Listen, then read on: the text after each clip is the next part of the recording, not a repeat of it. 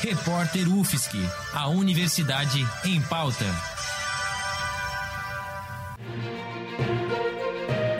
Cobertura especial Covid-19.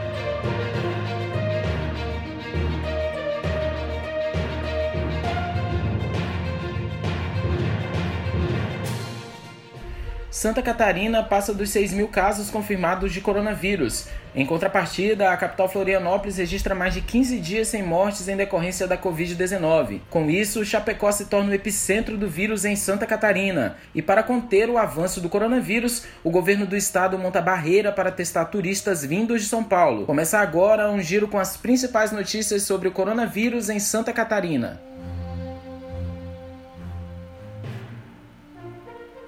Santa Catarina registra 6.458 casos confirmados de coronavírus, 800 casos a mais nas últimas 24 horas.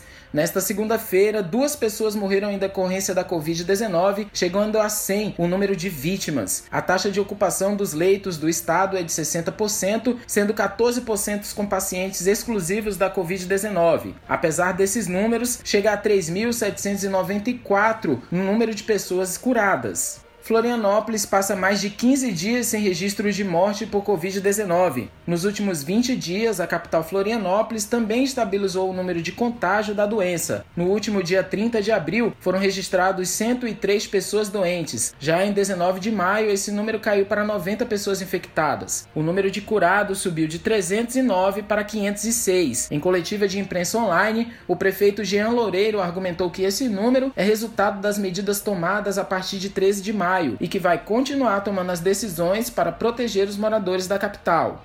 Com mais de 600 casos confirmados, Chapecó passa a ser o epicentro do coronavírus em Santa Catarina. Desde o início da pandemia, foram registradas duas mortes na cidade. Antes de Chapecó, a capital Florianópolis registrava o maior número de casos da Covid-19. No Grande Oeste, são registrados 910 casos da Covid-19. O número de mortes chega a 3 na região.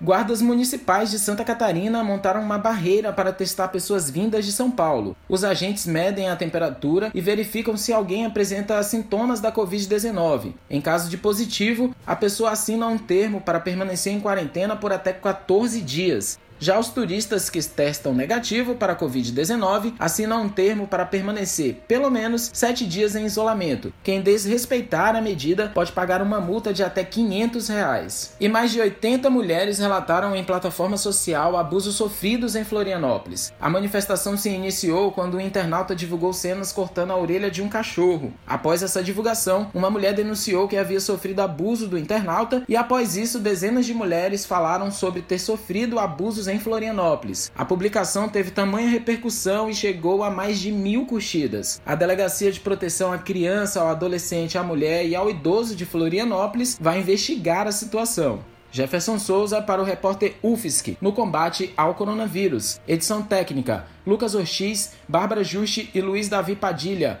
Produtor-chefe: Lucas Ortiz. Editora-chefe: Pamela Andressa. Orientação: Professora Valciso Culoto.